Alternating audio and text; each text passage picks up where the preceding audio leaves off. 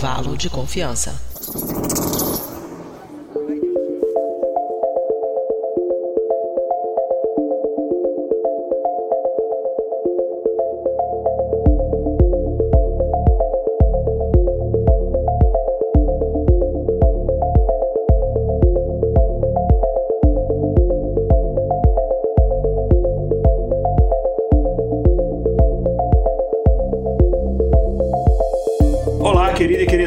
Ouvinte do Briden, está começando mais um episódio do Intervalo de Confiança, uma distribuição uniforme de pensamento crítico. E a gente está começando hoje o nosso episódio 139. Olha só, já tem bastante episódio do Intervalo de Confiança. E já falar de um assunto importantíssimo e qual é a relação desse assunto com o nosso tema favorito aqui no podcast, que é a inteligência artificial. É um assunto legal, a gente vai falar de medicina, que, inclusive, não sei se os ouvintes sabem, a gente tem o nosso BI disponível para todo mundo ver lá. Se você entrar em intervalodeconfianca.com.br barra BI, né? BI, Business Intelligence, tem as nossas estatísticas de acesso e o episódio mais visto até hoje o episódio que a gente fez sobre o uso de inteligência artificial e câncer. E normalmente esses assuntos relacionados à saúde são assuntos que os nossos ouvintes gostam. Daí a gente então vai trazer um outro assunto aqui relacionado à saúde, vai falar de transplante de órgãos e o que, que inteligência artificial tem a ver com isso, né? Será assim, muita gente talvez não saiba que existe uma relação entre uma coisa e outra. Tô aqui com uma convidada muito especial, mas antes de apresentar quem tá aqui, antes de fazer fazer este episódio, a gente vai para um breve, super rápido quadro de recados com a nossa produtora, como sempre, a Mariana Lima. Escutem aí o que a Mariana vai fazer. Inclusive, a Mariana tem uma relação muito pessoal com esse tema. É, e aí a gente volta para o episódio.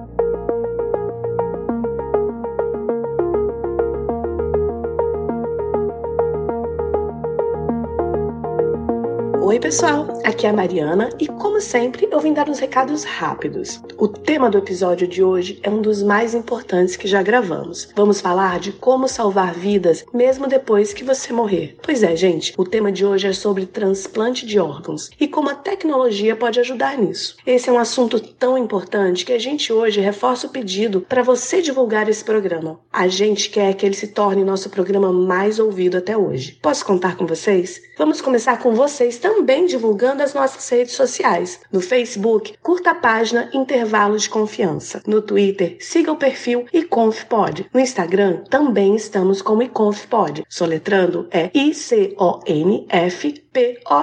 Vamos divulgar? E vocês também podem fazer parte do nosso grupo de ouvintes no Telegram. Entra lá no nosso site intervalodeconfianca.com.br. Entre no grupo e vamos continuar o debate sobre esse episódio. O link para o acesso está no post desse episódio também. Agora, falando desse programa, ele não é feito com o apoio de nenhuma empresa. Nosso trabalho só é possível através da contribuição de ouvintes apoiadores como o Eusébio Nobre, que contribuem mensalmente com valores que começam a R$ reais, o que dá menos menos que 20 centavos por dia. Você pode, por exemplo, assistir às nossas gravações dos episódios e inclusive mandar seus comentários e perguntas ao vivo. Aliás, uma apoiadora do podcast foi até convidada a gravar hoje. Faça como Eusébio, para quem esse episódio é dedicado e torne-se você também um apoiador da divulgação científica. Para saber mais, entre em intervalodeconfianca.com.br barra apoie. Por fim, uma outra forma de nos apoiar é comprar produtos da nossa loja virtual nós temos canecas, camisetas e pôsteres bem legais. Dá uma olhada lá em intervalodeconfianca.com.br barra loja. É isso então. Deixa eu ir embora para que vocês curtam o episódio de hoje. Um grande abraço e até a próxima quinzena. Tchau, tchau.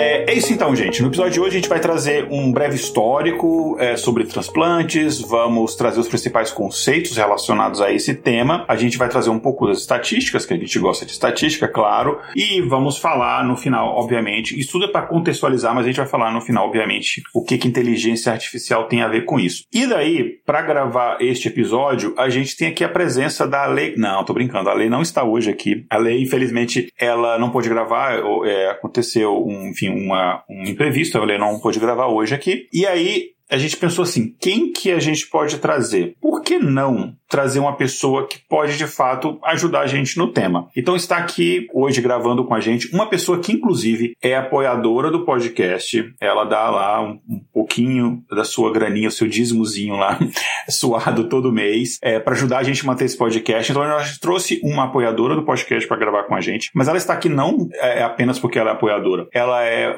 mestra é, Jedi, não, mestra em matemática, é, também cientista de dados, que enfim, a gente gosta desses temas aqui, mas não só isso, ela também trabalha com essa parte estatística de pesquisa médica, que é uma coisa que eu também trabalho. Então, tem tudo a ver medicina, inteligência artificial, podcast, apoiadora do podcast, enfim. Então, por conta de todos esses motivos, a gente tem aqui o prazer de trazer aqui para gravar pela primeira vez, olha o suspense que eu tô fazendo. é, pela primeira vez aqui, uma pessoa que está estreando em, não só no intervalo de confiança, mas em podcasts. É, então vamos dar aqui as boas-vindas para a nossa querida Alane Valeu, obrigada aí pela introdução, pela apresentação.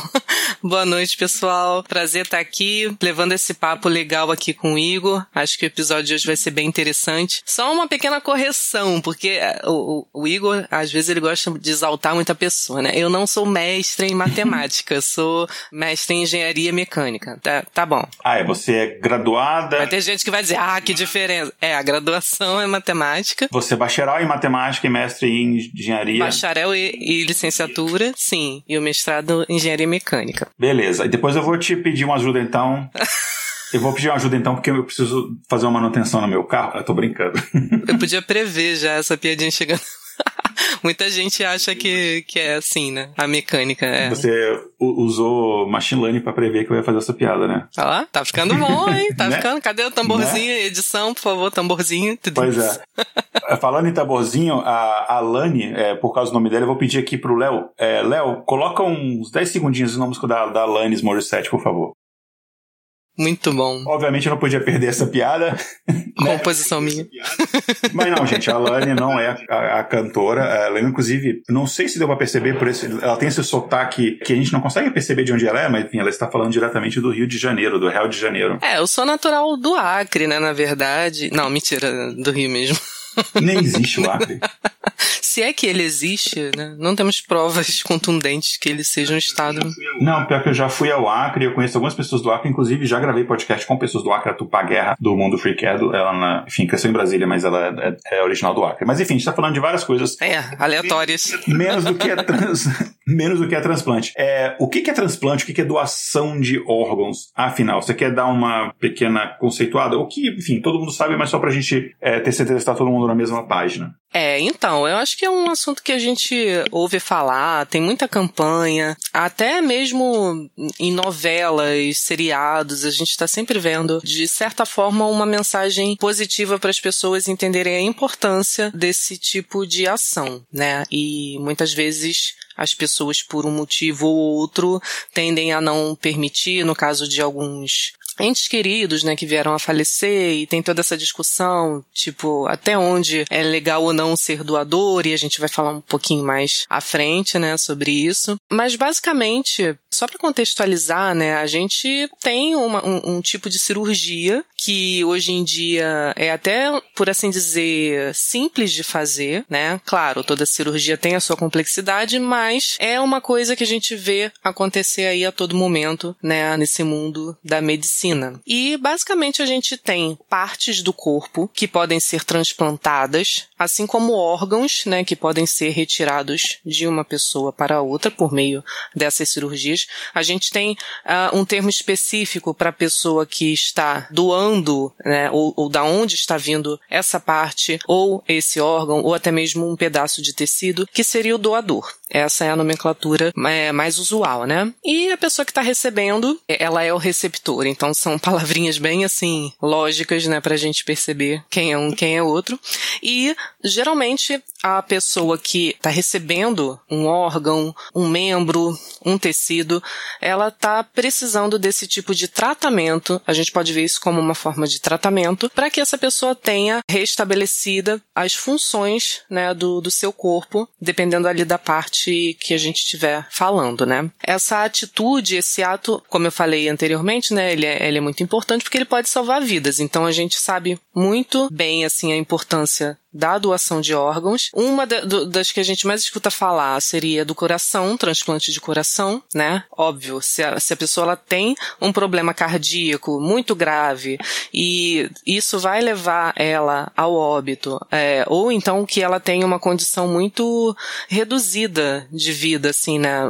Que ela, que ela tenha muitos problemas para continuar a sua vida normal. Então, é recomendado um transplante e, obviamente, isso aí vai salvar a vida dessa pessoa, né? Até então eu não conheço nenhuma pessoa que tenha passado por um transplante, mas a gente vê esse tipo de notícia o tempo todo, nos jornais, escuta falar. Você tem algum conhecido, Igor? Na verdade, você conhece, você conhece, é, só que você não sabe. Eu conheço e não, não sei. Uhum, sim, não sou eu. É, sim, a Mariana, conhece a Mariana? Sim. Ela já passou por dois transplantes. Jura, não sabia mesmo. Uhum. Aqui um teve rejeição e aí ela teve que depois refazer. Uhum. Caramba! Dois transplantes de córnea. Olha, é, é, um tipo de transplante assim que muitas pessoas nem, nem sabem que é possível de realizar, né? Também. Sim, sim. Sim. Então, mas de onde é que vem isso, né? Será que, enfim, a gente, desde quando a gente tem memória, a gente ouve falar nesse assunto, transplante, mas de, qual, qual é a história disso, de onde vem, né? Uh, basicamente, uh, e antes de eu falar aqui, só dando aqui um recado para os ouvintes que estão acompanhando ao vivo a gravação, se você é apoiador, você pode acompanhar ao vivo, podem mandar perguntas aí, e aí dá um oi aqui para a Luciene de Brasília, que mandou aqui um boa noite, boa noite. Boa noite, Luciene. Os transplantes, eles começaram, assim, as primeiras experiências, elas começaram muito antes do que a gente imagina imagina, eles começaram ali lá na Grécia Antiga, não tô brincando. Uma das coisas que não começou na Grécia Antiga foi transplante de órgãos. Começou ali no século XVIII, é um pouco mais recente, mas mesmo assim é bem mais tempo do que a gente imagina, né? Mas obviamente você imagina que século XVIII a gente não tinha ainda o uso de anestesia em cirurgias. O uso de anestesia em cirurgias começou ali no século XIX, eu não, não lembro exatamente o ano, mas ele inclusive começou em aqui Atlanta, no, no, no, Emory Hospital aqui em Atlanta. Foi a primeira vez que usaram éter como forma de anestesia. Tinha formas de anestesia assim mais precárias, do tipo enche a cara de vodka, isso era considerado a forma de anestesia, ou dá um soco na cara da pessoa para ela desmaiar, tipo assim, tem várias, assim, a medicina antigamente era bem bruta, e mas você imagina que as, as primeiras experiências com, com transplante de órgãos, elas aconteciam sem anestesia. Claro que os primeiros primeiros experimentos, eles eram mais em termos de procedimento em si. Então você fazia em, em cadáveres de animais. É, tipo assim, deixa eu ver se eu consigo pegar este órgão aqui deste animal morto e vou colocar neste outro animal morto e vou ver se eu consigo suturar todos os vasos e não sei o que, fazer esse tipo de experimento. Como se fosse apenas uma transferência, assim, né? Uma transferência mecânica. Exatamente. Exatamente, né? Então, assim, até você pega, por exemplo, qual que é um, do, um, um dos livros é, de ficção científica, muita gente não acha que é ficção científica, não sabe que é ficção científica, mas um dos livros de ficção científica mais famosos da, da história, o Frankenstein, né? É, ou Prometeu Moderno. E só dando mais oi aqui, tem a Ana da Bahia, a Daniela do ABC Paulista, Santo André, no caso. É, então, tá todo mundo aqui dando boa noite. Boa noite, pessoal que tá acompanhando a nossa gravação ao vivo. Boa noite, gente. Inclusive, só deixa eu só fazer um parênteses aqui antes de falar do Frankenstein. É, pro pessoal que é apoiador e que apoia a gente também, a gente tem a nossa lojinha, olha só. Pra quem tá acompanhando ao vivo aqui, tá vendo em vídeo, tá vendo que eu tô com a camiseta aqui do. É, tá escrito ACDC, aí tem a foto do Tesla e do Thomas Edison, enfim, aquela briga entre. É uma piadinha, né? Do corrente alternada, corrente contínua, piadinha é. de nerd. Enfim, é, uma, é uma, uma, uma estampa que a gente vai estrear em breve na nossa loja, mas a gente tem várias outras estampas lá de, de é, do Darwin, do de inteligência artificial, a gente tem canecas, a gente tem várias coisas na nossa lojinha lá. Então, é, a gente recomenda ao pessoal que visite nossa lojinha e tal, enfim, tá? Voltando então, você vê no próprio, no próprio livro do Frankenstein, é, não é exatamente um transplante, mas você tem essa junção de diferentes cadáveres para você formar um corpo. Então já havia este conceito de você tirar alguma coisa de um corpo e você colocar no outro corpo de modo a promover a vida disso daí. A Daniela comentou da Mary Shelley, inclusive, sim, é maravilhosa Mary Shelley, que você vê esse livro, inclusive, eu recomendo que as pessoas leiam, que vocês vão descobrir várias coisas que o cinema distorceu em relação à história original. É um livro, o livro em si é maravilhoso. Enfim, Daí, do século XVIII começou essas primeiras experiências de transplante de animais, depois com animais vivos, e aí começou em animais a ter-se as primeiras experiências, já entrando no século XIX, de transplantes bem-sucedidos. Claro que os primeiros não eram assim, por exemplo, um transplante de coração, que é extremamente complexo, por exemplo. Começamos, começaram com transplantes um pouco mais simples, né? Mas hoje em dia você a gente já sabe que, por exemplo, transplante de rim, fígado, coração, pâncreas, intestino, é até de pulmão, que é um transplante muito mais difícil, ou até do, de todo o, o, o, sistema, né, o conjunto coração e pulmão, são tratamentos médicos cada vez mais comuns. Alguns desses, inclusive, são é, até de rotina, transplante de medula e tal. São transplantes assim de, de quase de rotina e tal. Mas foi um longo caminho para que a gente chegasse até aí. Em 1954 foi a primeira vez que a gente teve um transplante em seres humanos com sucesso. Com sucesso significa que a pessoa, o paciente sobreviveu à cirurgia e, enfim, morreu de causas não relacionadas ao, ao, ao transplante em si. E o primeiro órgão a ser transplantado foi um rim, né? Então, é, isso em 1954, então já bem mais recente. É, assim, eu, por exemplo, não estava vivo, mas enfim, é uma, um, já no, no, século passado e tal. E daí havia um problema, que ainda existe esse problema, só que hoje em dia é muito, muito menor, que era o problema da rejeição, que fazendo o transplante eles perceberam que alguns é, pacientes, o, o organismo rejeitava, o organismo entendia aquele órgão novo, transplantado, como um corpo estranho. E aí o próprio sistema imune da pessoa combatia aquele órgão novo, e aí a pessoa tinha uma rejeição, e a pessoa, assim, se não conseguisse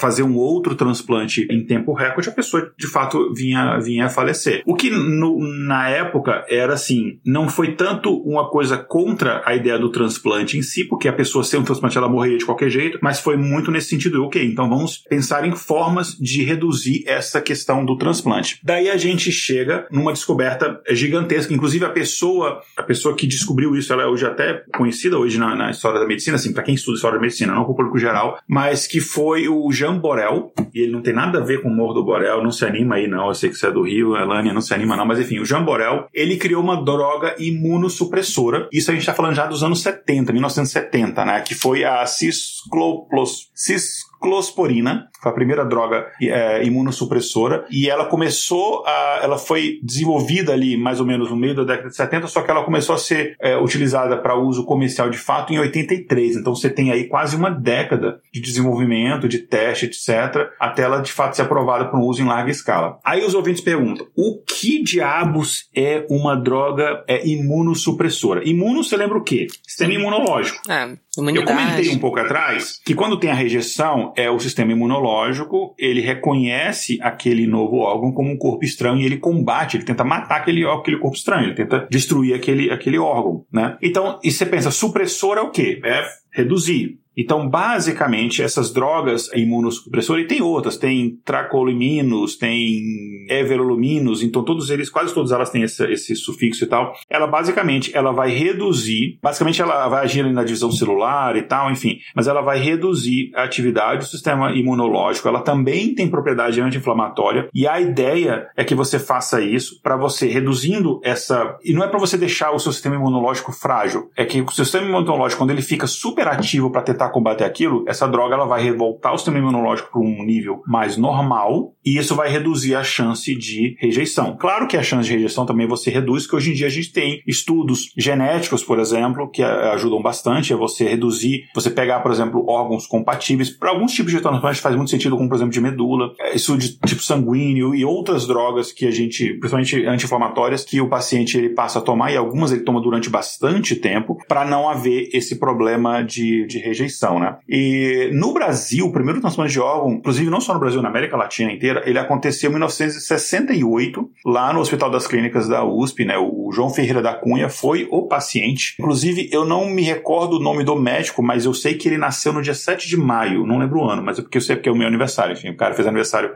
Berrini, Berrini, Berrini, uma coisa assim com B, eu não vou lembrar agora. É assim, enfim, é, basicamente a gente sabe pouco sobre ele. Ele é um paciente, esse paciente, ele, esse João Ferreira da Cunha, ele tinha um apelido de João Boiadeiro, claro, né? Brasileiro tem que ter um apelido. Mas basicamente ele era um homem de 23 anos do Mato Grosso e ele, enfim, ele fez esse transplante, então foi um transplante de coração. Só que essa história não tem um final feliz. É, menos de um mês depois do transplante ele acabou falecendo. Uh, mas enfim, foi o primeiro caso de transplante de fato. Mas Nesta época, né, inclusive, a gente está falando com uma coisa que é importante em relação ao transplante de órgãos, é a questão da doação dos órgãos. Né? Em que momento você retira os órgãos? Daqui a pouco a gente vai falar um pouco por que isso é tão crucial. Nessa época a gente não tinha, inclusive, a discussão tão avançada como a gente tem hoje em definir qual é o momento exato da morte e tal, né? Existem algumas teorias em relação a por que, que houve essa, esse problema, claro. Tem a questão da rejeição do órgão, né? Que isso foi, foi uma das causas, mas a rejeição, a chance de você ter rejeição do órgão, ela aumenta conforme demora para você fazer, você retirar o órgão do doador e você fazer o transplante no receptor. Ou como hoje a gente consegue detectar a morte cerebral mesmo com o coração, por exemplo, ainda batendo, você consegue, por exemplo, no caso de um coração, retirar o órgão muito mais cedo e,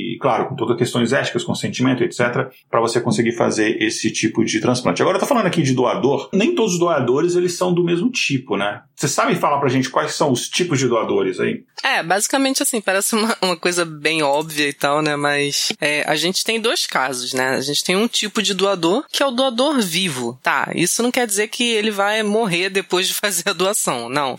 Existem certas partes, tecidos, órgãos, pedaços de órgãos, né, que podem ser transplantados sem que isso é, assine uma sentença de morte para o doador. Ou seja, é possível ele permanecer com a sua vida praticamente normal, né, tendo feito aí essa essa essa ação de doar, né, um órgão do seu corpo. E assim, como o Igor falou, né, não é não é muito fácil você ter disponível ali um órgão para ser transplantado ali na hora que acontece a emergência, na hora que o paciente precisa.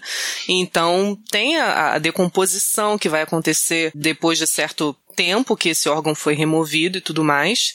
Então, assim, às vezes a única chance que o paciente tem é um parente próximo, é alguém que se disponha a fazer essa doação. E, claro, ninguém vai, vai matar uma pessoa para tirar um órgão e salvar a vida da outra pessoa. Então, esse, esse seria o caso do doador vivo, tá?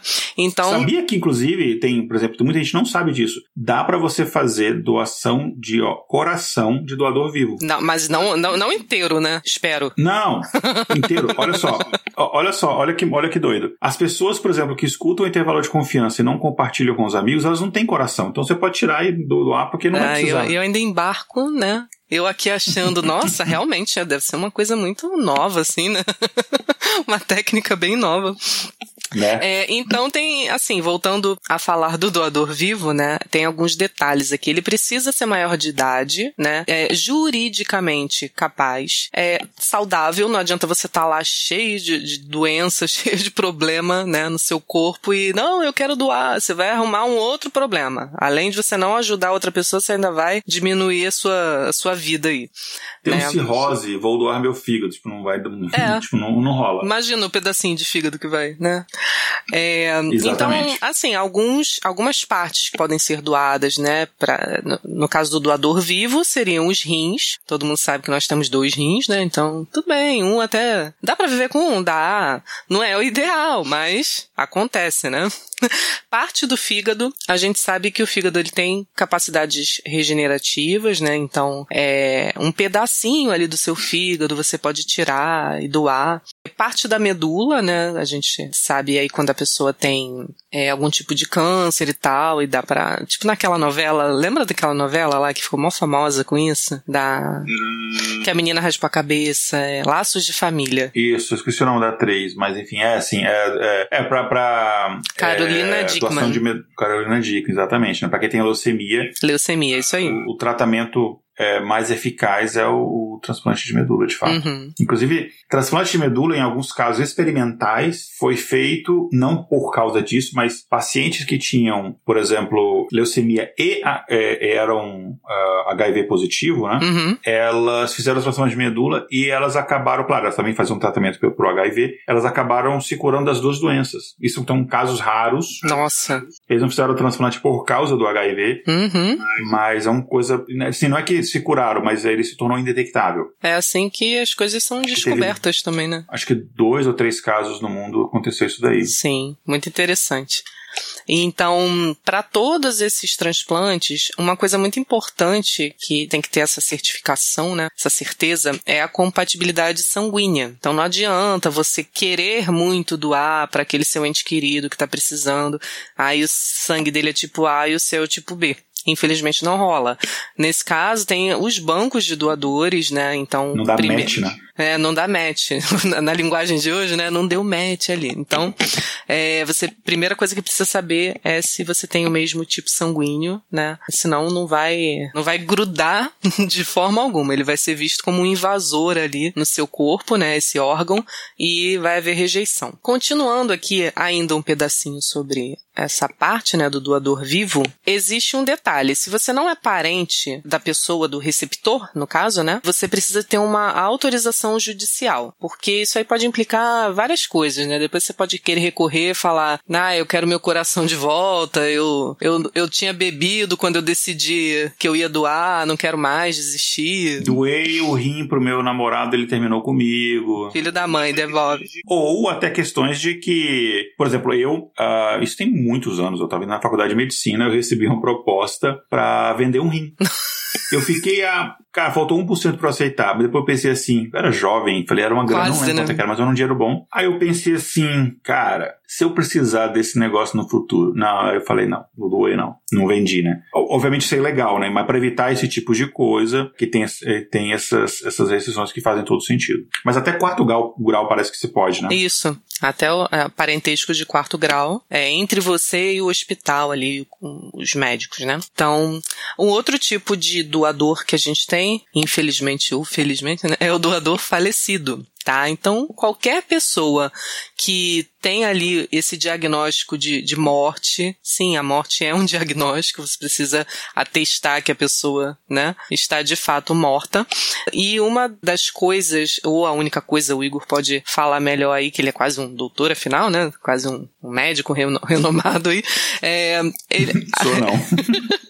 é, a pessoa não pode ter nenhuma atividade cerebral, né? Então a morte encefálica, ela é assim a prova cabal de que o indivíduo não está mais vivo. Às vezes você pode dizer, ah, mas o coração dele ainda tá batendo, ainda tem alguma atividade aqui no corpo e tal. Ele vai abrir o olho, não vai. Quem vê, quem é fã aí de Grey's Anatomy, de Dr. House, né? Que, que exemplos horríveis, né? Que eu tô dando aqui, mas tudo bem.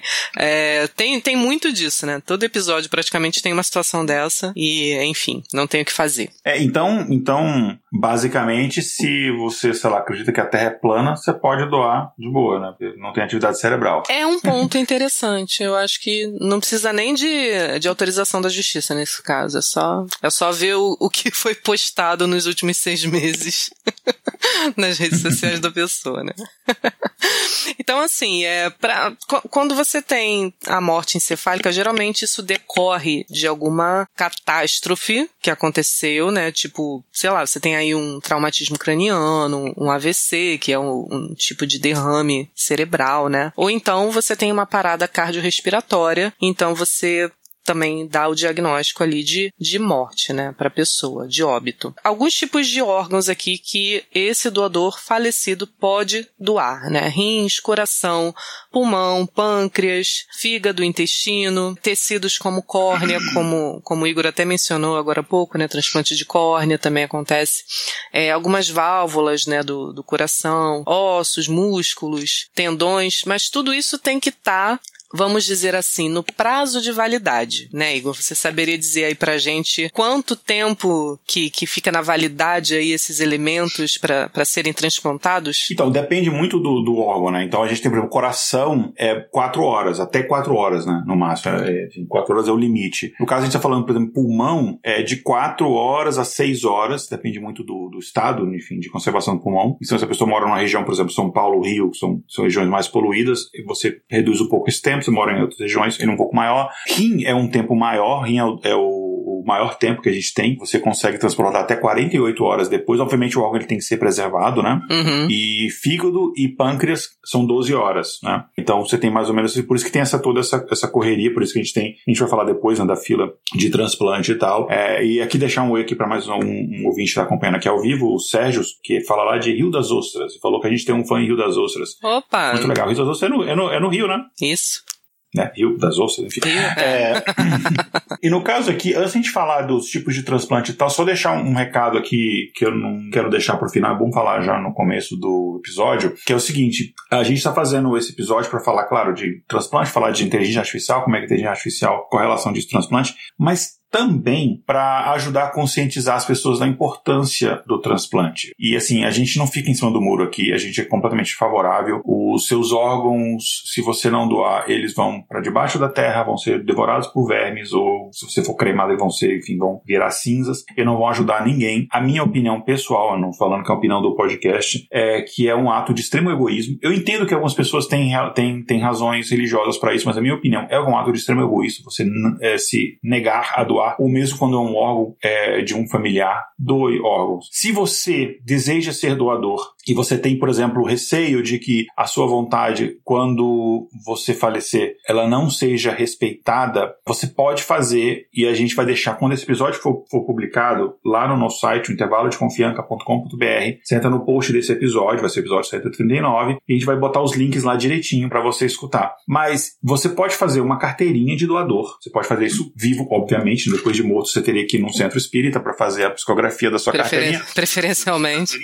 Mas você pode fazer uma carteirinha de doador quando vivo. Aqui, por exemplo, no, nos Estados Unidos, você coloca, não sei se no Brasil, acho que no Brasil tem o mesmo, mesmo procedimento, você pode botar na sua carteira de motorista, mas se você quiser enfatizar de fato, você pode fazer uma carteirinha de doador. Ela pode ser tanto digital, ou você pode imprimir, que é uma coisa legal, você deixa ali na carteira, então o pessoal saber. Tem gente que tatua na pele, olha, eu sou doador, não sei o que, tem gente que tatua, inclusive, tipo sanguíneo e tal, para facilitar essas coisas. E tem vários locais, enfim, de colocar os links lá, tem vários locais. Tem o, o o ADOT, que é a Aliança Brasileira de Doação de Órgãos e Tecidos, tem o Banco de Olhos, o Redome, que é para doadores de medula óssea. Tem vários locais que você consegue se cadastrar, inclusive para doador de medula, por exemplo, você consegue já ter a sua medula, uma amostra pequena da sua medula coletada. Eles, não, na verdade, a medula não, desculpa, uma amostra do seu sangue coletado, que eles fazem um teste de compatibilidade e você fica no banco de dados. Se surgir uma pessoa necessitando de doação, é de transplante, que tem compatibilidade com você, eles entram em contato. Então, são, são coisas que você ativamente pode fazer ainda em vida para ajudar. E você pode salvar várias vidas. Uma pessoa que, que doa todos os seus órgãos, ela pode salvar diversas vidas, porque coração, pulmão, rim, fígado, então tem várias possibilidades aí. A fila de transplante é longa e a gente pode ajudar a reduzir. Então a gente só queria deixar esse recadinho aqui, isso é muito importante, gente. E,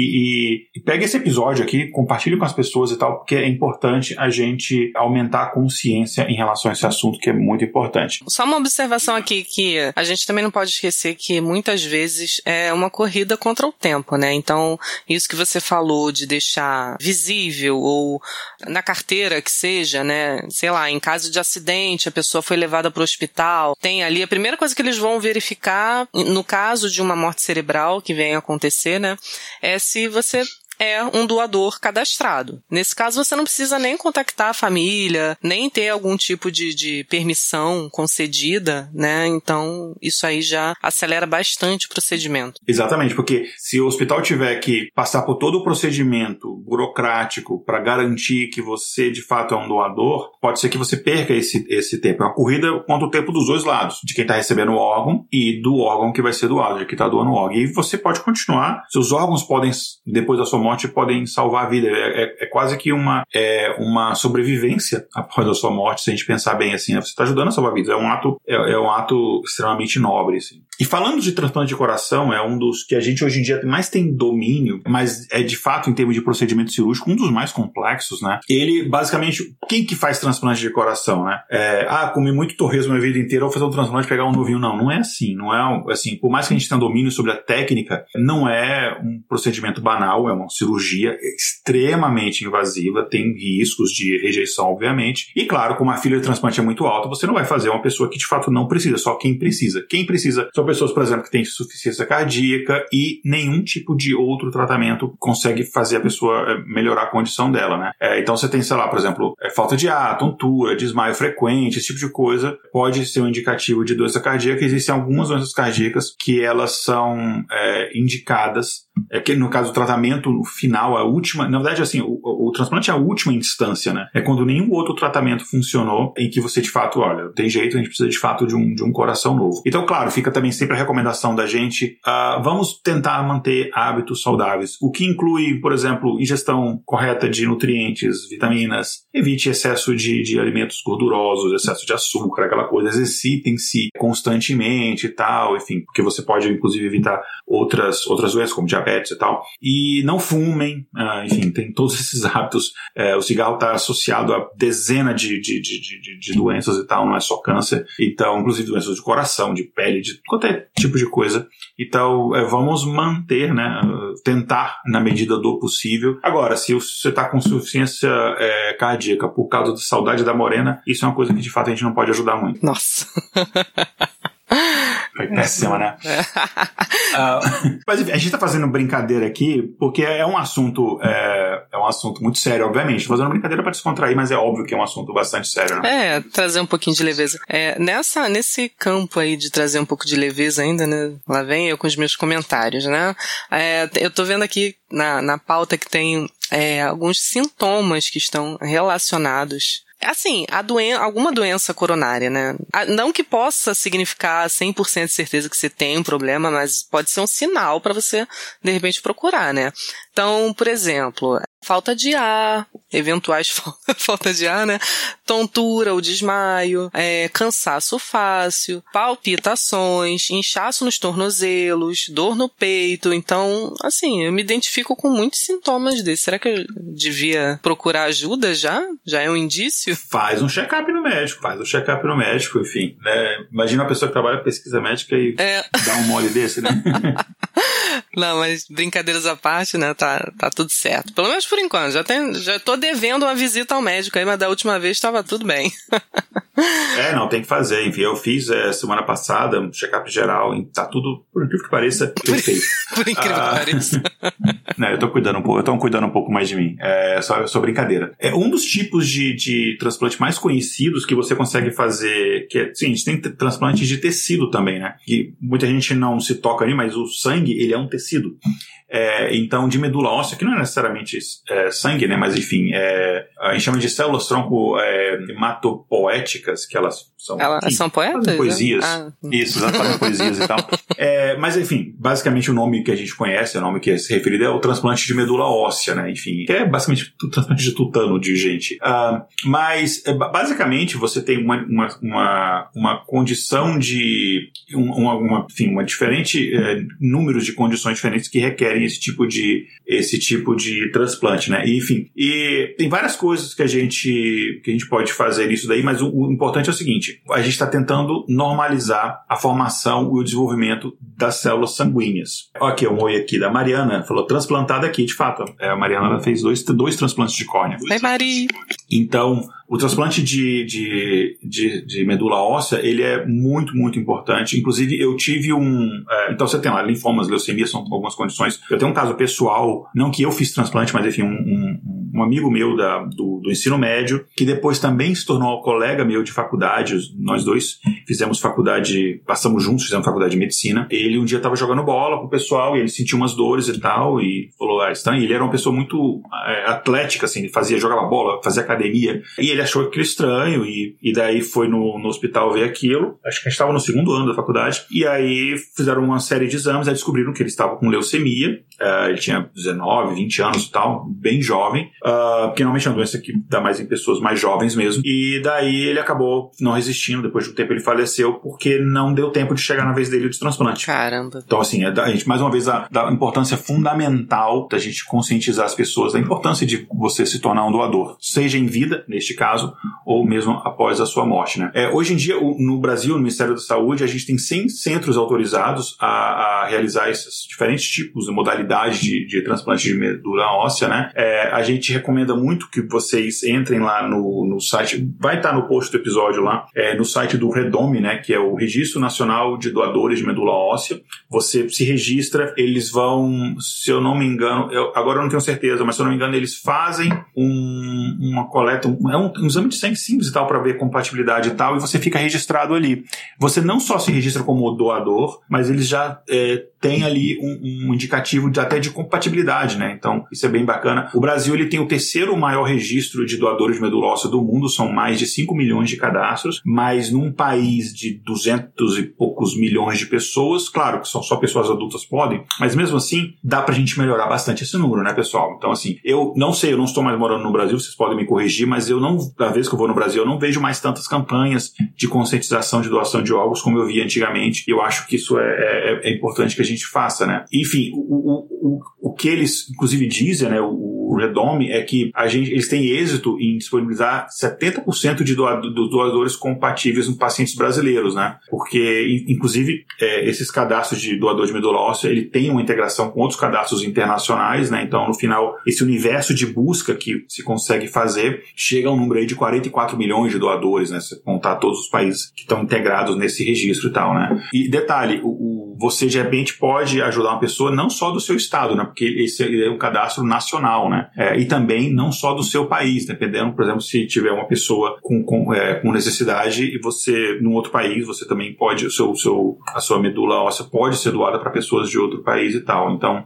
é, é uma coisa bem, bem bacana. Uma das coisas, inclusive, que foi afetada pela pandemia, uma das várias coisas, acho que praticamente todas as, as, as coisas que foram afetadas pela, todas as coisas foram afetadas pela pandemia, né? Uma delas foi a doação de órgãos, né? Que caiu bastante o número de doadores, né? De pessoas necessitando de doação, não, porque, enfim, você não escolhe isso, mas de doadores, é, aumentou, é, reduziu bastante o número, principalmente de medula óssea, de, de tecidos vivos, né? É, doações que você faz ainda em vida, né? É, e é o tipo de coisa que, que a pessoa não se liga mesmo, né? Tipo, ela tá vendo ali o que mais está impactando na vida dela, na vida das pessoas que estão ali próximas, é, frente a uma pandemia acontecendo no mundo inteiro, sabe? E uma das coisas, né, com essa privação de você não poder sair toda hora, ah, não dever sair sem extrema necessidade, né? Isso a gente, claro, obviamente falando lá daquele início onde não se tinha nem a recomendação de usar máscara, não se sabia exatamente como é, é, prevenir ou até melhorar um pouco, né, é, essa transmissão. Não melhorar a transmissão, né, de melhorar com que seja evitada. Então as pessoas basicamente pensavam, é, não, se eu, se eu fosse doar algum tipo de órgão, algum tecido, alguma coisa, no caso doadores vivos, né? Não, não vou fazer isso agora, não é o momento de me expor. Ainda mais ir para um hospital, um ambiente onde fatalmente você encontraria, se não pacientes de Covid, médicos que, que estão ali na linha de frente e possíveis transmissores também, né? Sim, sim. É, inclusive, uma das características para você se tornar um doador é tem algumas doenças que você, se você tem ou teve, você não pode doar. Por exemplo, se você, por exemplo, faleceu em decorrência de Covid, os seus órgãos não são captados para doação. Até não sei se isso mudou nos, nos, últimos protocolos, mas a, princípio não era. Mas se você, por exemplo, tem HIV, doença de Chagas, hepatite A, B e C, algumas doenças imunossupressoras também são alguns casos em que você não pode se tornar doador. É, mas no cadastro, o pessoal faz todo esse tipo de perguntas, todo esse tipo de investigação. Na dúvida, você se cadastra para doador, não minta no seu cadastro, obviamente, que você quer ajudar as pessoas, você não quer trollar, né? É, e isso é bem importante, né? Enfim, então, a gente, e a gente tem bancos, é, tem é, doação também de tecidos, né? Isso. E aí tem inclusive bancos, você pode armazenar esses tecidos para poder a, acontecer doação, né? Você tem, sei lá, bancos de tecidos oculares, de tecidos músculo-esqueléticos, de pele, tecido cardiovascular, então... Uh... O próprio banco de peles também, né? Que é, é pra, na, na unidade de, de queimados do, dos hospitais, no, queimados não, não tô falando do município do Rio de Janeiro não, tá, gente? Pelo amor de Deus. É, assim. Tá muito carioca esse tá, episódio. Tá, tá, demais, né? Tem gente do Rio das Ostras acompanhando, tem carioca gravando. É muito Rio, né? então, é. assim, pessoas que sofrem, é, sofreram queimaduras, né? Incêndios, desse tipo de coisa. É, ou até acidentes domésticos também, né? É, elas precisam de pele para repor, muitas vezes, dependendo da, da gravidade do, do, ferimento, né? Então, banco de pele tá aí para isso, né, gente? Pode dar para doar aí, dá para armazenar por um período maior de tempo, dá para fazer o que o Igor falou agora há pouco. Se, poxa, nesse município, nesse estado aqui não tem, já procurei no banco, vou me comunicar com outro estado. Então, dá para ter é, esse tempo maior aí para você fazer a sua transferência ali, né? Pois é. é e falando em termos de, de estatísticas em relação a transplante, no mundo, a gente tem, claro, isso aqui são dados pré-pandemia, a pandemia afetou isso. A gente espera que esses, esses números é, voltem ao normal agora em 2002. A gente não tem os números fechados ainda, está no meio do ano.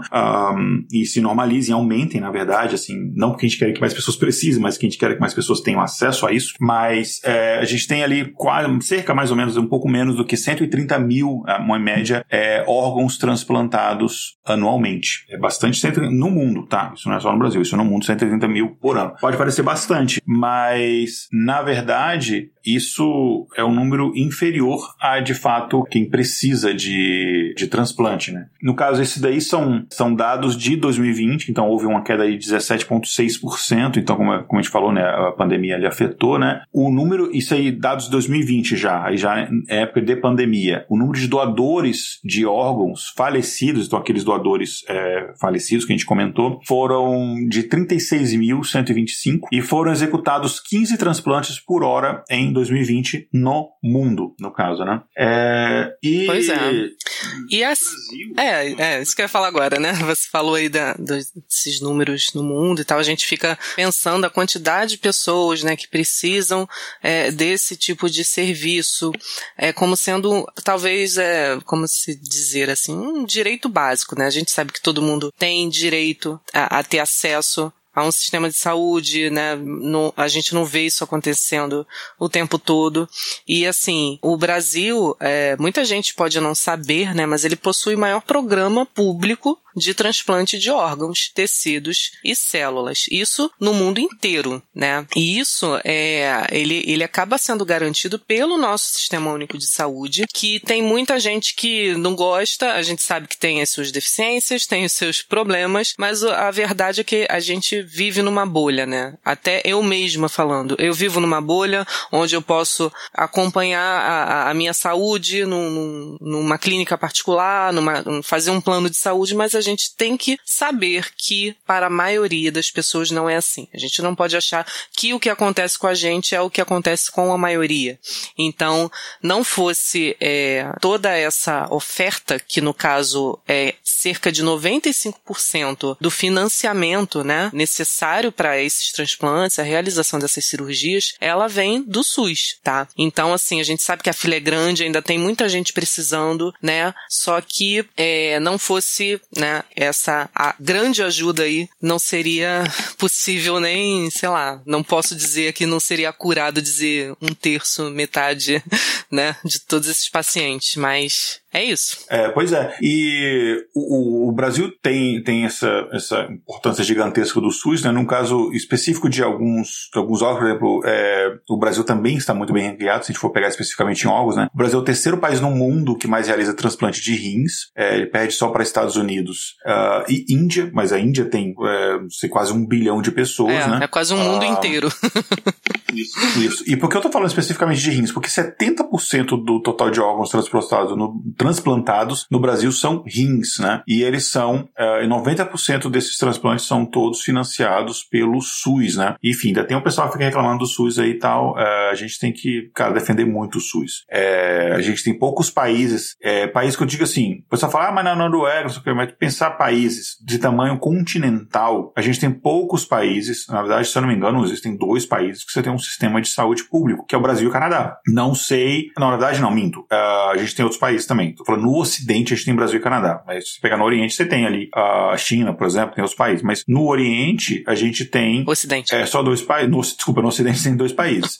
uh, sem contar países assim, eu não tô contando Cuba, não tô contando Noruega, Dinamarca, são países de fato pequenos. É. País do tamanho dessa magnitude do Brasil, assim, só Brasil e Canadá. É, só Brasil e Canadá. Sendo que 80% do Canadá é só gelo, mas mesmo assim é um país grande, enfim. Só que é, o pessoal acha, ah, mas lá no Canadá, não sei o quê. No Canadá também o pessoal espera alguns meses para marcar consulta, não sei o que, é normal. Essas coisas elas são normais. Sim. São problemas normais de países de dimensões desse tamanho, e distâncias também muito grandes de um lugar para o outro. No caso do Canadá, você tem você encosta os dois oceanos, né, principais. Então, a gente tem que entender e tem que lutar para que melhorar, não lutar para acabar, né? Tipo, é.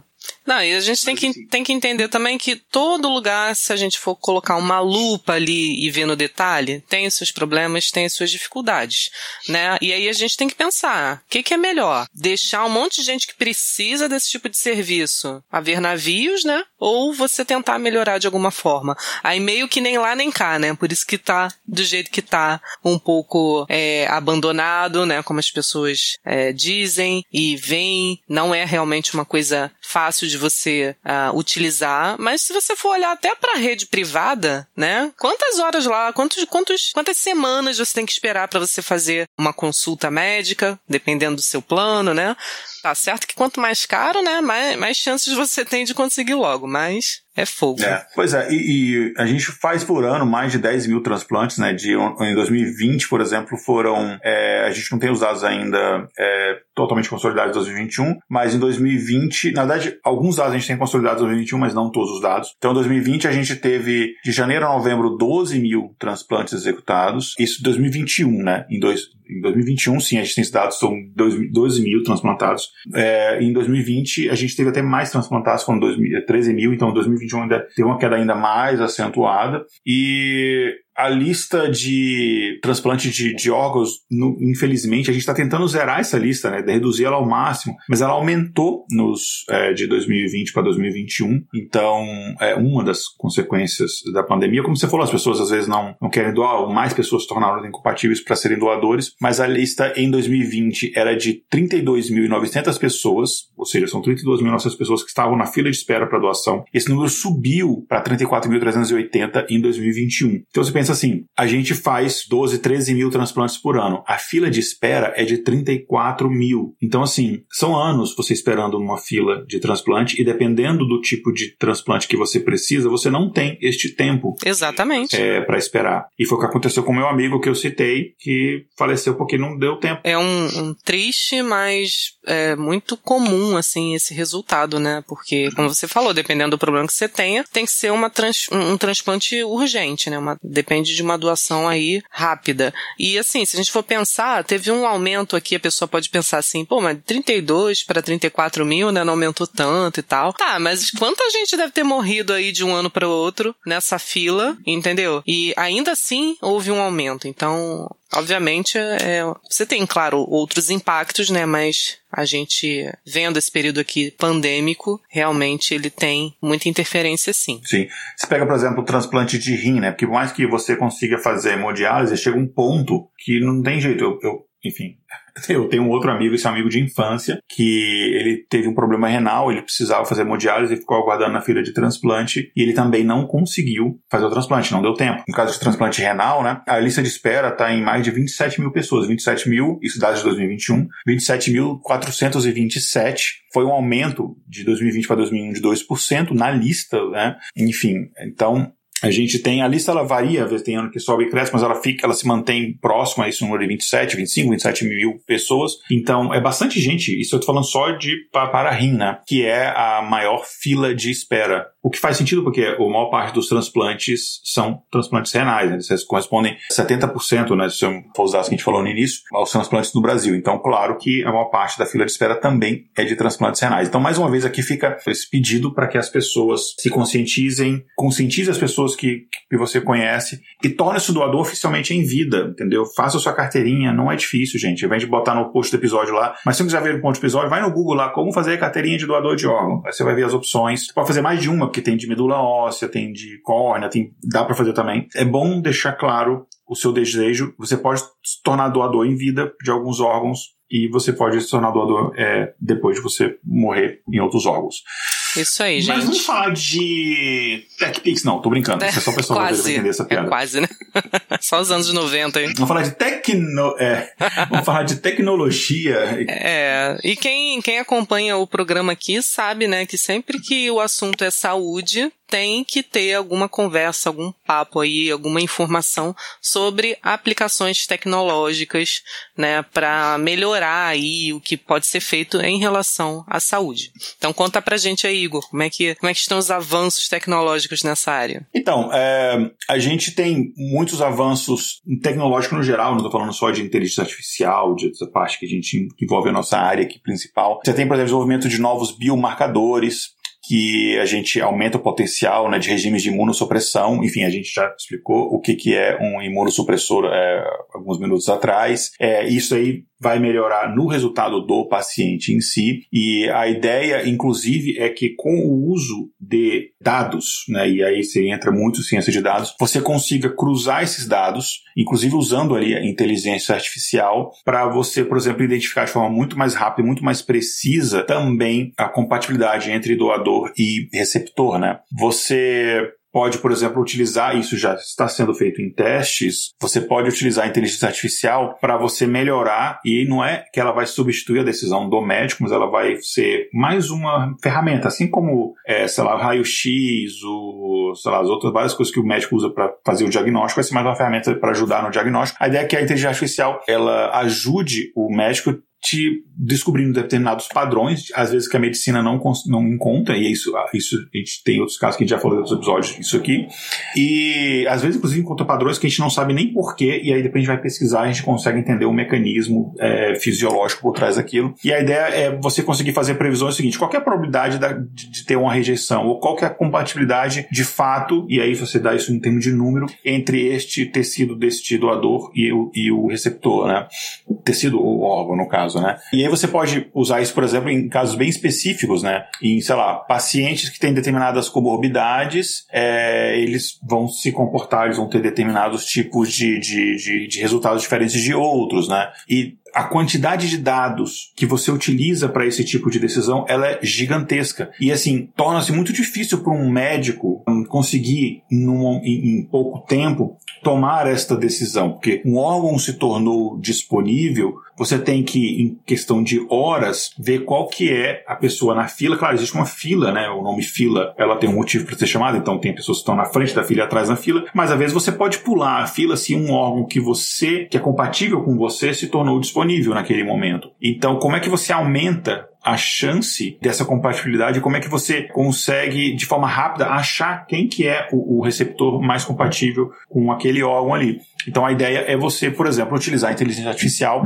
e aí você pode, por exemplo, fazer um, um, um, uma, uma das coisas é você fazer uma, um modelo estatístico que a gente chama de supervisionado, né? Você prover dados históricos para ele é, de do tecido, é, o órgão transplantado do paciente e dos resultados daquilo, se houve rejeição, se não houve, etc. Para você ter essa é, isso daí. E aí às vezes ele vai encontrar, como eu falei, padrões que os médicos mesmos não encontraram, porque enfim são tarefas que são humanamente praticamente impossíveis possíveis, né? É, isso que eu ia falar.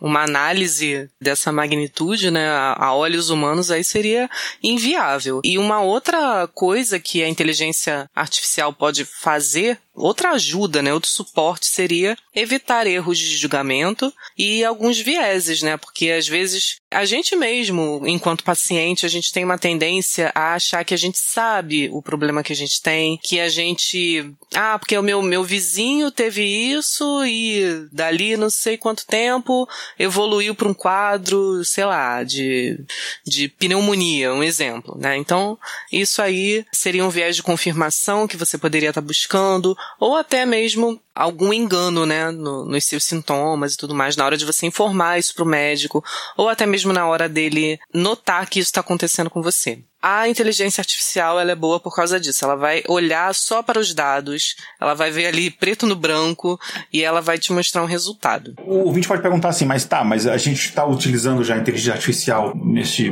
mundo de, de transplantes e tal. Ainda não, assim, clinicamente amplamente utilizado ainda não, mas já existe o uso em pesquisa, né? É, inclusive tem um, um, estudo que foi realizado por Clement e Maldonado em 2021, que 2021 na verdade foi a publicação do artigo sobre o estudo deles, em que eles identificaram três principais desafios para que a gente adote o uso de inteligência artificial em transplantes, né? Você ter primeiro dados, dados adequados. A gente sempre fala aqui que o seu modelo é tão bom quanto a qualidade dos seus dados. Claro, não é a única coisa, mas se os dados não tiverem qualidade, não tiver dados dados em quantidade suficiente, a gente não tem. Quando eu falo qualidade, não é que os dados estão errados, é que eles estão muitas vezes incompletos. E isso é um problema muito sério. Isso é um problema muito, assim, porque inviabiliza você conseguir treinar um, um machine learning, uma inteligência artificial, se os dados estão, tem muitos dados incompletos. E esse é um dos problemas que existe. O outro é você incorporar esses algoritmos no processo decisório do médico. Então existe uma questão mesmo prática de implementação e uma questão cultural também, existe essa questão, enfim. Obviamente, e isso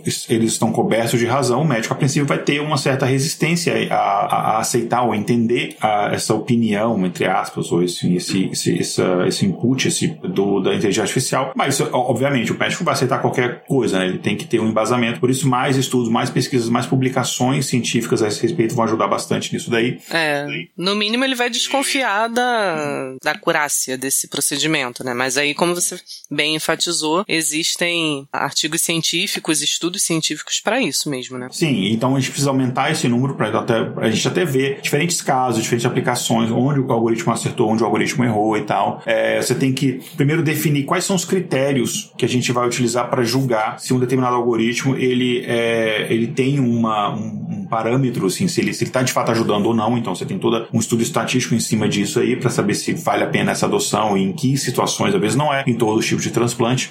E tem uma outra situação que aí eu estou adicionando aqui, que é uma situação que diz respeito à transparência do algoritmo. Transparência é uma das áreas de pesquisa mais interessantes em relação à inteligência artificial. O que quer dizer com transparência? Deixa eu dar um exemplo. Recentemente foi publicado um artigo de pesquisadores, eu não vou lembrar agora de onde eles são, de algum lugar na Europa, não vou lembrar agora de onde eles são, mas eles fizeram um estudo usando machine learning. Uh, eu discordo de alguns métodos que eles utilizaram, mas eles estavam utilizando machine learning para prever o resultado, né, o que ia acontecer com pacientes que estavam internados em, na UTI de um determinado de, de hospitais, assim, determinados hospitais que eles usaram para pesquisa. Se o paciente vai ter complicações, se não vai, se o paciente vai ficar mais tempo do que previsto, se isso vai falecer. E eles fizeram um negócio, enfim, só que detalhe, não eram nem médicos, fizeram isso, eram cientistas de dados, perfeito, legal, galera. Só que tem um problema. O modelo deles pode ser maravilhoso, pode ser incrível, mas o, pelo menos o paper que eles publicaram, pode ser que isso em outro lugar, o paper, quando eu li, ele não tem informações de, beleza, quais são as principais variáveis que influenciam no, nesse resultado, sei lá, quais são os principais variáveis que influenciam, como é que eles influenciam. Por que, que isso é importante? Porque eu ter um resultado que fala o seguinte, esse paciente aqui tem 70% de chance de ter complicações na UTI, não me ajuda em nada. Porque tá, o que, que eu faço com essa informação? Nada. O que eu preciso é, ele tem 70% de chance de ter complicações e os motivos são esses e é isso que você poderia fazer para reduzir ah, essas chances ou para interagir. Isso é o que eu chamo de transparência. O algoritmo ele não precisa apenas te dar um resultado. Você precisa entender por que ele te deu o resultado. Que é um assunto que a gente trata várias vezes aqui no intervalo de confiança. A gente vai ter no futuro um episódio só sobre transparência e inteligência artificial. Por que, que ela é importante? Tem um outro exemplo que a gente sempre cita aqui que aconteceu em Dallas, no Texas, há alguns anos já. A gente já contou tantas vezes, já tem alguns anos que aconteceu essa história, mas que o Distrito Escolar de Dallas implementou um sistema de inteligência artificial para poder fazer avaliação dos professores da rede pública de escolas. E, no caso, eles promoveram alguns professores, fizeram alguns ajustes e tal, e também eles precisavam fazer cortes de professores, porque eles iam substituir, não, então, alguns motivos lá, e eles demitiram alguns professores. Uma dessas pessoas, uma professora, chegou lá e perguntou: beleza, por que, que vocês me demitiram? Quais são os critérios? Eles não sabiam explicar. A explicação era: a inteligência artificial colocou você no percentil lá inferior em termos de desempenho e por isso você foi demitido. A gente ia demitir, sei lá, as X pessoas com pior desempenho, você estava nessa lista de corte. Aí ela, beleza, quais são os critérios para avaliar que meu desempenho é inferior aos dos meus colegas? Eles não sabiam explicar. Obviamente ela entrou na justiça e obviamente ela ganhou, porque isso é ilegal. Isso. então, assim, você não pode, ah, eu fiz esse transplante, tomei esses procedimentos. A razão não pode ser porque a inteligência artificial me contou. Não, a inteligência artificial me deu esse input e me deu essas razões. Eu usei isso com o meu conhecimento médico médico com outros exames, outros, sei lá, procedimentos, outras, outras ferramentas, e a partir disso eu, médico, tomei uma decisão. Perfeito, legal, ela é uma ferramenta que vai te ajudar. Mas se ela só te dá um input, você não pode, como médico, seria responsável você confiar cegamente naquilo dali. Então a gente precisa melhorar muito essa questão de transparência para que ela seja implementada. Mas é uma excelente notícia que está sendo feitas pesquisas em relação a isso, porque ela pode ajudar muito a aumentar o número de doadores com compatibilidade, diminuir o, o índice de rejeição de órgãos, etc. Então isso é, no final, uma boa notícia, mas não é uma, uma notícia tipo assim, chegamos lá, galera. Não, é tipo assim, estamos caminhando para chegar lá. Isso aí, tá na direção certa, né? É, e eu fiquei sabendo que tem um projeto de pesquisa português no qual a, a inteligência artificial ela tenta é, te mostrar meios ali de combater escassez de órgãos para transplantes renais. Você pode falar um pouquinho sobre isso? Posso. E mais uma vez, transplante renal, porque é o transplante onde você tem, não é só no Brasil isso, tá? Isso é uma coisa é, mundial. mundial. A maior fila de espera é transplante renal. Então, por isso que a gente tem muitas pesquisas, muitas coisas em relação a esse tipo de coisa, né? É, então, a gente está trazendo aqui é, dados, no caso de, de Portugal, né? É, os dados dizem que 50% dos rins provenientes de doadores falecidos, aqui falando de doadores falecidos, que você pode doar rim também em vida, eles são rejeitados porque os métodos atuais de classificação classificação de biópsia renal, né, que enfim é uma coisa fundamental para você saber a, se vai haver uma rejeição ou não, se há compatibilidade, né, é, eles são muito subjetivos e por isso a avaliação, assim, como eles dão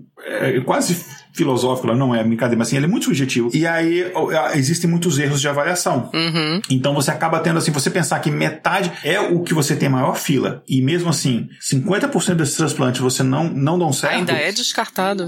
Exatamente. Exatamente, porque você, é, é, você há uma rejeição, ou seja, não necessariamente o paciente faleceu, né? Você pode retirar aquele órgão, ele volta para a escala zero, e aí você precisa de um novo doador e fazer um novo transplante, sendo que aquele órgão, enfim, poderia ter sido melhor aproveitado numa pessoa que fosse compatível e tal, né? E aí, enfim, esse é um problema sério que, resolvendo esse problema, você já dobra a quantidade de transplantes, basicamente. Então, isso é, é uma coisa muito importante, né? Então, pensando neste problema, uma equipe de, de pesquisadores da Faculdade de Medicina da Universidade de Coimbra e médicos do Centro Hospitalar e Universitário da cidade de Coimbra também, com a colaboração da Universidade de Buffalo, no estado de Nova York, Estados Unidos, eles estão trabalhando no desenvolvimento de um algoritmo de inteligência artificial que ele permite auxiliar os médicos nessa tarefa que a gente sabe que ela não é simples, ela é bem complexa, de avaliar essas biópsias renais de doadores falecidos. É um estudo bem específico, né? E, enfim, no momento da coleta do órgão. Então a pessoa faleceu e você fez a retirada do órgão para doação. Neste momento, esse algoritmo ele entra em campo e ele vai tentar, ele faz essa avaliação, que ele, já existe essa biópsia, mas aí ele vai pegar os dados dessa biópsia e ele vai fazer basicamente uma, quase uma interpretação para o médico e tal, né? Uhum. É como se fosse uma, uma equação onde você colocasse lá os valores e ele te dissesse no final, é, isso aqui ele tá apto ou ele não está apto.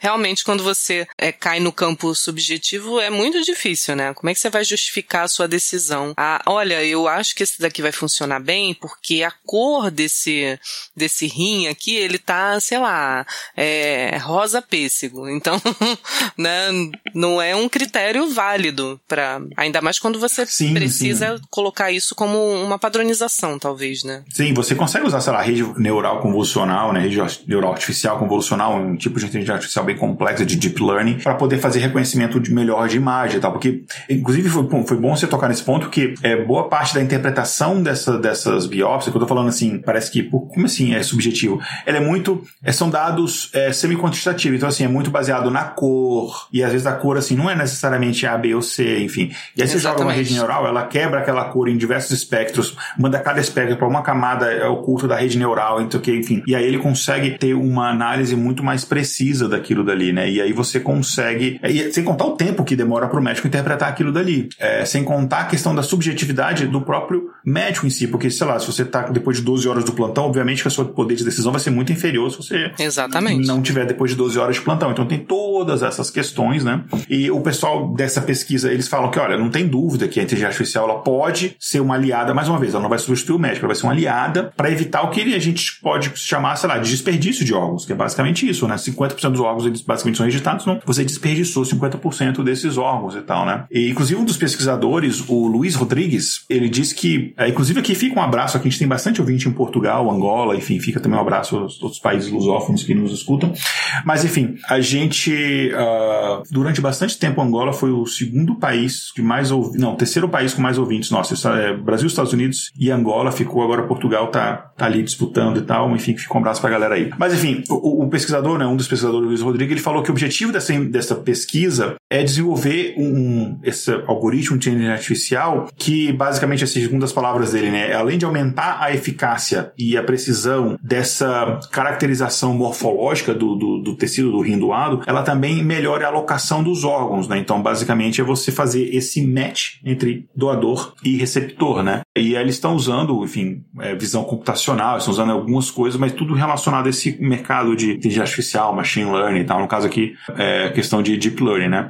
Então, e eles falam assim, não é que você vai zerar essa lista, enfim, não é um método perfeito. Claro. Mas você consegue, eles falam que entre 10 a 25%, isso é o método como está hoje, imagina quando ele for aperfeiçoado. Sim. Mas entre 10 a 25% dos órgãos rejeitados, eles podem ser aproveitados corretamente se você aplicar um método como esse, por exemplo. Porque não é que 50 por todas as rejeições são por causa de interpretação errada do médico, não. É, existem outros fatores também, mas eles acreditam que consegue aumentar. Então, enfim, é uma pesquisa muito, muito bacana em relação a isso. E tem pesquisa até no Brasil também, né? É, e falando aqui sobre pesquisa desse tipo, né, realizada aqui no Brasil, a gente está sabendo aqui, né, que tem um algoritmo que foi desenvolvido no Hospital das Clínicas da Faculdade de Medicina de Botucatu, né? Essa análise, ela teve aí a participação de 50 mil pessoas e ela alcança um nível de acerto superior a 70%, tá? Isso é uma coisa bem, é, é um valor bem alto, né? Eles estão aplicando, assim, recursos de inteligência artificial, né, em um conjunto de dados que é produzido pelo Sistema Único de Saúde relacionado ao transplante de rim. Então, ainda falando, né, do transplante de rim aí, dada a sua relevância. Então, dessa experiência, né, eles acabaram chegando assim é, na criação de duas ferramentas que dão uma maior previsibilidade, tá, a questões fundamentais para os pacientes que têm uma indicação para transplante, né, que a gente sabe que essa indicação é, é vamos dizer assim, é a última chance chance, né? Quando nenhum tratamento funcionou, quando nada deu certo efetivamente, então a indicação do transplante, né? E uma das questões seria, como a gente já mencionou aqui, né, o tempo de espera na lista de transplante e também o risco de morte por COVID-19. É difícil, né, a gente fazer uma, uma estimativa sobre o tempo que o paciente vai ter que esperar, isso não, não é algo simples de você tratar, né, até que chegue o momento dele receber esse rim que ele está esperando né?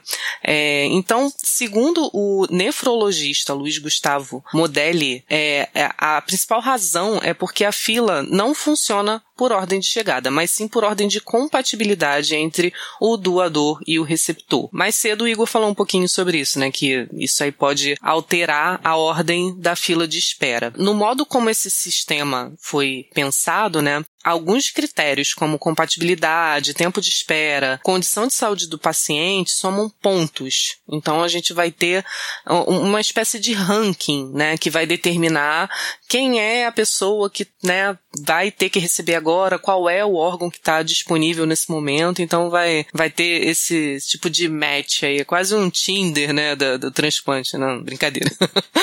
e assim, para desenvolver uma, fer uma ferramenta, né, que de fato seja capaz de prever quanto tempo deve durar essa espera, não, não foi uma tarefa fácil, né? Então teve uma coleta aí de informações nos últimos 17 anos de, é, de pacientes que estão nessa fila de espera, né, do, do transplante de rim. Está disponível ali na base de dados da Secretaria do Estado de Saúde de São Paulo, o SES, né? E ao todo foram quase 50 mil registros de doadores falecidos, né, que foram incluídos aí nesse levantamento. É, com essas informações todas, é, então assim, houve essa coleta grande aí de dados, né, massiva, e a ferramenta que eles desenvolveram conseguiu fazer uma estimativa aí de tempo de espera para receber esse transplante é, isso no, no, próprio estado onde ele reside, né?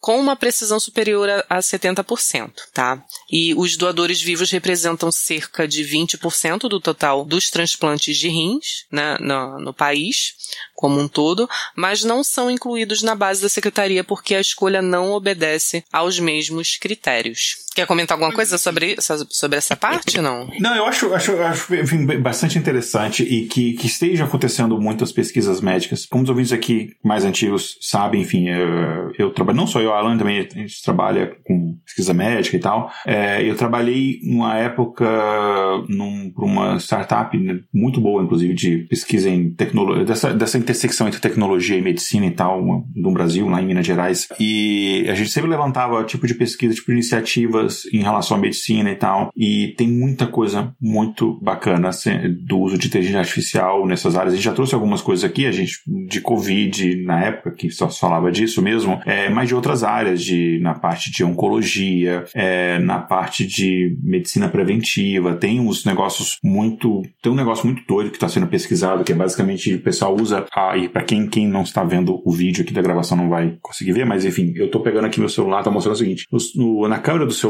ele tem um buraquinho aqui, que isso aqui é um infravermelho, né? Que ele ajuda a captar a, a luminosidade e tal para ajustar a luz da câmera, enfim, a, a, eu não entendo muito bem disso, mas a, a, abertura do, da câmera, enfim, esse tipo de coisa assim para você tirar uma foto melhor. Eles estão usando esse infravermelho aqui para você, você coloca ele em cima do dedo e ele ele está sendo usado para, por exemplo, você pegar batimento cardíaco, frequência cardíaca, algumas informações, mas informações que, ah, mas qualquer smartwatch tem isso, mas informações a mais que o smartwatch não, não fornece. Uh, todos aqui ele fornece, tipo oxigenação, não sei o quê, e também outras informações.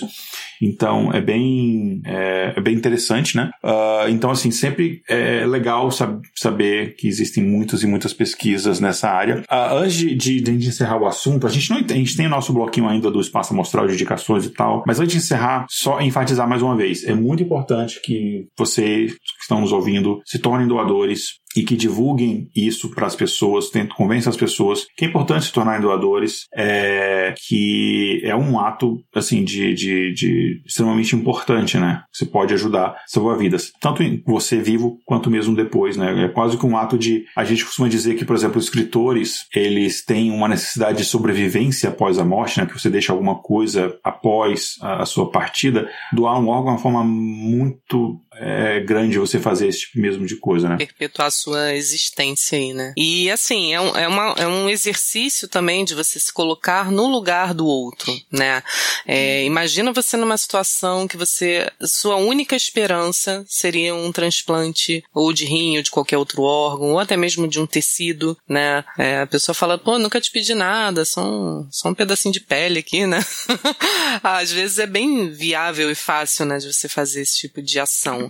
E certamente isso salva muitas vidas, né? Bacana. Alguma consideração final antes de a gente passar para o nosso quadro de indicações? Não, pode, pode passar. Então é isso aí. Então vamos para a vinheta e já já a gente volta.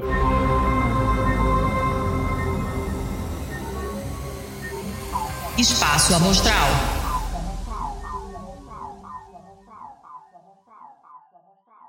Gente, então a gente chegou aqui no nosso quadro Espaço Amostral, que, como quem já ouvinte sabe, é o nosso quadro onde a gente deixa aqui indicações para os ouvintes e podem ser indicações relacionadas ao tema ou não relacionadas ao tema. Eu normalmente trago indicações que não tem nada a ver com o tema dos episódios, mas pode ser qualquer coisa, pode ser livro, série, jogo, qualquer coisa, basicamente, site, enfim, qualquer coisa. E eu, como sou um péssimo anfitrião, eu esqueci de avisar para a Lani uh, uh, antes disso daí. Então, para dar tempo de você pensar o que, que você está vendo recentemente, lendo, etc tal, eu vou fazer. Eu normalmente a gente faz os, os convidados, a gente deixa eles indicarem primeiro, porque nós somos educados, mas eu sou mal educado. Então eu vou indicar primeiro para te dar tempo de você pensar alguma coisa. E eu vou indicar uma série. Hoje eu não vou trazer mais indicações. É, eu vou trazer só uma só. É uma série que eu queria indicar, inclusive no episódio anterior, mas eu segurei porque eu, no episódio anterior eu tinha indicações. No episódio anterior principal que a gente falou sobre criogenia, uh, eu tinha uma indicação que era relacionada relacionado ao tema. Então eu peguei e guardei para hoje. É uma série que, por favor, vejam e venham conversar comigo. Eu preciso de gente para discutir essa série, que eu achei ela muito maluca. Ela só tem até o momento uma temporada, ela vai ter, ela foi já renovada para a segunda temporada, mas não saiu ainda, então não precisa fazer maratonas gigantescas, enfim, dá para você ver. É uma série que, a princípio, ela está na Apple TV, mas ela também está na, na, na videoteca do Paulo Coelho, enfim, o famoso Give Your Jumps, né, dá seus pulos, você consegue achar por aí, mas é uma série, eu sempre faço mó suspense, né, nem precisa. É uma série que o título aqui em inglês saiu como Severance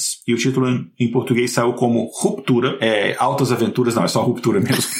Só faltou esse uh, complemento mesmo, né? Então, cara, ela é uma série muito, uma, muito doida. A estética da série, eu acho essas séries com estética assim meio nonsense, é, eu acho bem legal. E essa série, Ruptura, acho estranho chamar, uma Ruptura que eu assisti como Severance aqui, né? Enfim, inclusive o ator principal da série é, é, o Adam Scott. Quem não sabe o Adam Scott é o cara que ele tem um visual meio esquisito, tem uma cara meio esquisita assim. O Adam Scott ele fez o The Good Place, que é uma série de humor que eu acho muito legal. Ele fez Parks and Recreation, ele fez alguns filmes, então ele é um ator assim, é, bem que você vai ver a cara dele, você vai, é, que, sabe aquele ator que você olha a cara e você pensa assim, eu já vi alguma coisa com ele, mas eu não lembro o que que é? Sim. É o Adam Scott. tipo, desses caras assim. Cara, que já vi com esse cara? Aí você fica lá, você fica, você fica, você fica, você não lembra o que, é. Já tô te contando o que, que é. Se você viu. Tem outras coisas que ele fez, mas se você viu, por exemplo, The, uh, The Good Place, viu Parks and Recreation, ele tá nessa série. Hum, boa. Agora, por que, que eu tô indicando? Deixa eu explicar o contexto, não é spoiler, isso aí é a sinopse da série, tá? Eles passam numa. Não posso dizer que é uma distopia, não sei. Mas basicamente é como se fosse uma, um universo paralelo onde você tem essa tecnologia que basicamente é o seguinte: eles instalam um chipzinho no seu cérebro, procedimento simples. Você toma anestesiazinha ali, instala o chip e você volta para casa depois do mesmo dia. Mas o que, que esse chip faz? Ele basicamente ele controla o acesso à sua memória. Não aquele acesso à sua memória, mas ele controla o acesso à sua memória do ponto que a ideia central do filme é o seguinte: você vai para o trabalho e ao momento que você chega no trabalho, esse chip ele liga uma chavinha o seu eu que está fora do trabalho, ele não lembra de nada que aconteceu dentro do trabalho. Então é como se o seu cérebro ele virasse uma chavinha e você é a mesma pessoa, mas o seu eu de dentro, e quando você entra no trabalho, as memórias que você desenvolve no trabalho, elas ficam só ali. As memórias de fora do trabalho, elas ficam fora do trabalho. Então assim, basicamente, sei lá, o cara, o cara ele trabalha num prédio lá, ele entra no elevador, ele entrou no elevador, ele passou de um determinado andar, uhum, e já dá um switch. Dá um switch. Então assim, do ponto de vista de quem tá de fora, eu fui trabalhar, entrei no elevador, de repente eu estou saindo do elevador. Isso. Passaram-se oito é horas. relativo. É. Você não tem a experiência de ter trabalhado. Olha aí, relatividade. Hein? É, você trabalhou, você ganhou seu salário, bonitinho. Isso. Mas basicamente a sua rotina é durante a semana. Fim de semana, normal. Você curte ver a família, passeio, não sei o quê. Mas durante a semana é o quê? Acordou, tomou café, foi pro trabalho, voltou para casa, viu um filminho, foi dormir. É isso. Então basicamente a sua vida é só a... durante o fim de semana normal, mas durante a semana é só a noite. Mas ele teria de manhãzinha. O, o seu eu assim fora do trabalho, ele teria consciência da existência da, Sim. Desse outro eu. Ele optou, não, ele optou por esse procedimento, ele sabe disso, ele sabe que ele está indo trabalhar, Uhum. ele, ele tem que ir para o trabalho, ele pode tomar, ele pode se demitir, falar, não quero mais ir, enfim. Sim. Ele vai para o trabalho e ele volta para o trabalho. Só que ele, ele apenas não sabe o que acontece lá dentro. Quer dizer que se um colega mandar um WhatsApp 10 horas da noite perguntando alguma coisa do trabalho, ele que não tem ideia do que tá falando. Inclusive, ele não sabe nem com quem ele trabalha. Encontra na rua, né? Não sabe quem é. Não sabe, porque a empresa organizou o esquema de um jeito que os funcionários eles chegam em horas levemente diferentes, então eles não se veem fora do Uhum. trabalho. Então, assim, você nem sabe quem que são seus colegas de trabalho. Legal, quem não gostaria disso, né? Por outro lado, o seu eu do trabalho é um escravo, Coitado, só vive pra isso. porque ele só trabalha. Uhum. Do ponto de vista dele, ele, o dia dele começa ele no elevador, abriu o elevador, ele vai começar a trabalhar. Ele trabalha o dia inteiro, que é um trabalho mega bizarro, você não entende exatamente que, que, qual que é a utilidade daquela merda. Ele trabalha o dia inteiro, aí no final do dia ele vai embora pra casa, ele entrou no elevador, de repente ele está trabalhando de novo. De repente ele acorda de novo no elevador. A única diferença que ele sente é que o corpo dele estava cansado o dia inteiro de trabalho e de repente está descansado porque ele acabou de chegar no outro dia de manhã. E é isso. Inclusive o lugar não tem janela, você nem vê a luz do dia. Ah, que maldade com esse, com esse outro eu. É, agora, isso é um pequeno spoiler, mas não é muito grande não. É bizarro porque o seu eu de dentro do trabalho, ele não consegue nem pedir demissão. Porque, ah, vou me demitir, não quero, Ele vai fazer o quê? É. não quero mais sair dessa merda, vou embora. Aham. Aí de repente ele volta, porque o eu de fora não sabe que ele, que ele tá puto. É. Não tem essa comunicação. Na verdade, ele não tem nenhum conhecimento de fora. Ele não sabe se ele tem família, se ele tem filhos, se ele tem amigos, onde ele mora, nada. Que vida triste. Assim como eu de fora não sabe nada do que acontece dentro.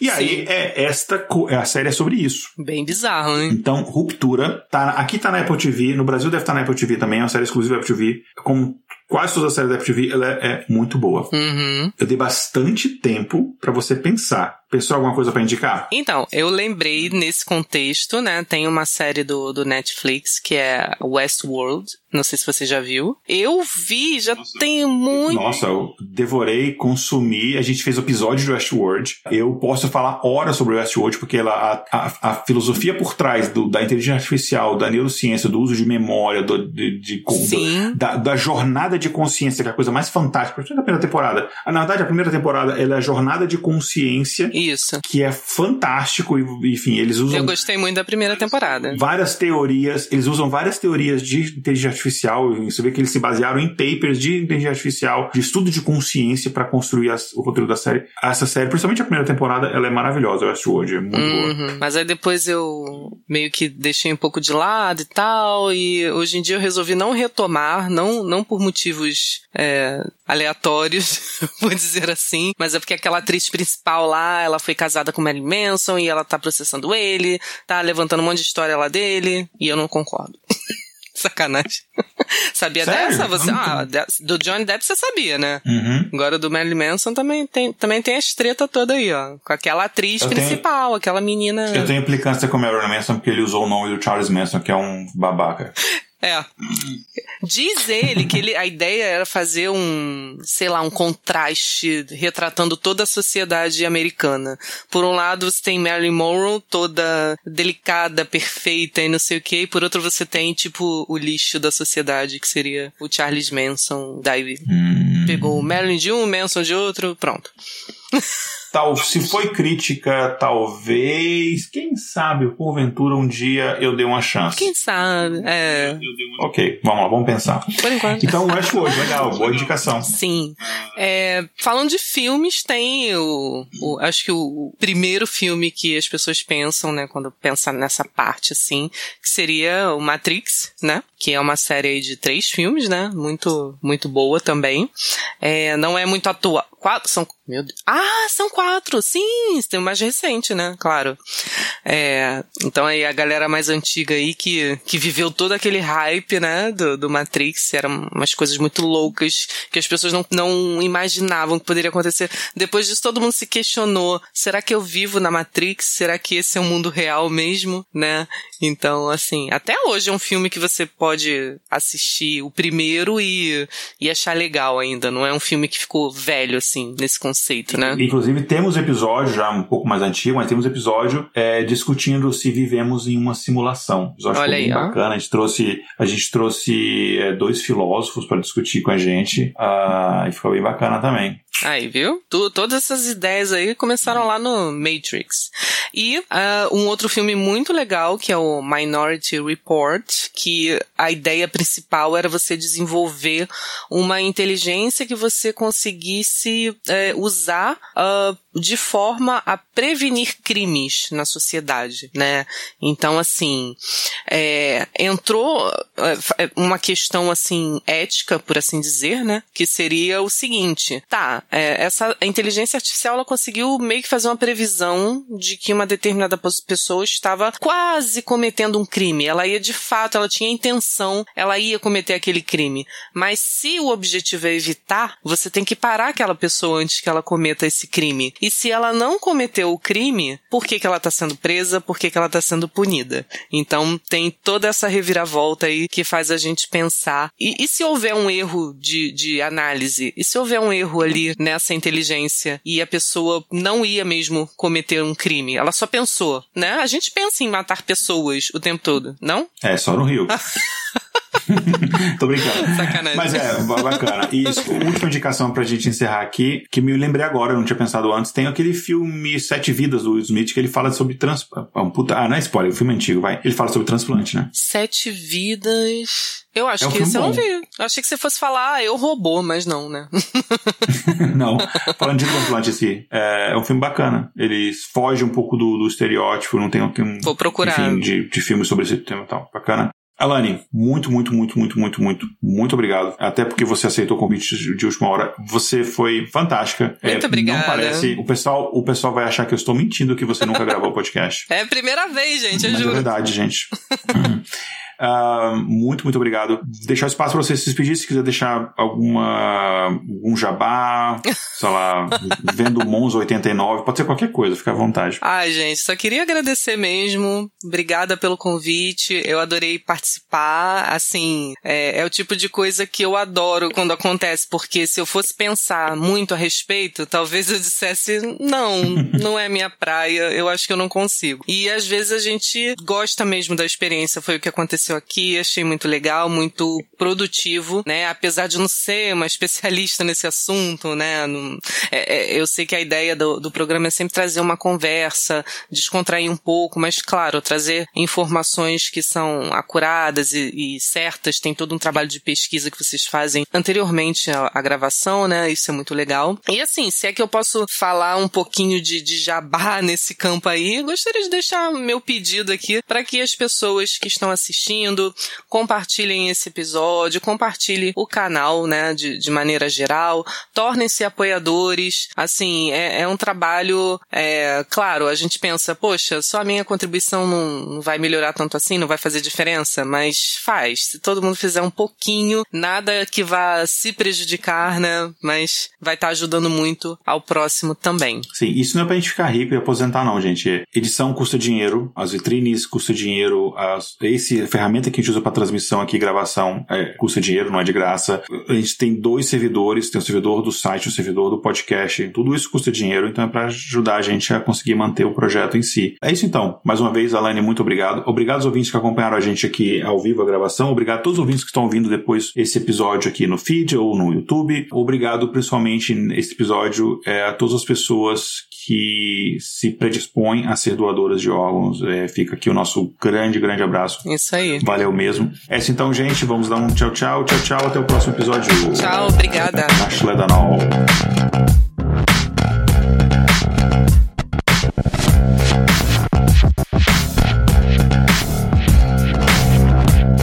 Pauta escrita por Tatiane do Vale. Vitrine, Júlia Frois. Vinhetas, Rafael Chino e Léo Oliveira. Voz das vinhetas, Letícia Dacker e Mariana Lima. Direção de redação, Tatiane do Vale.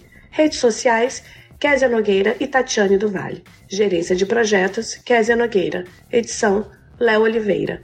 Para saber mais sobre o nosso projeto ou nos apoiar, visite intervalodeconfianca.com.br.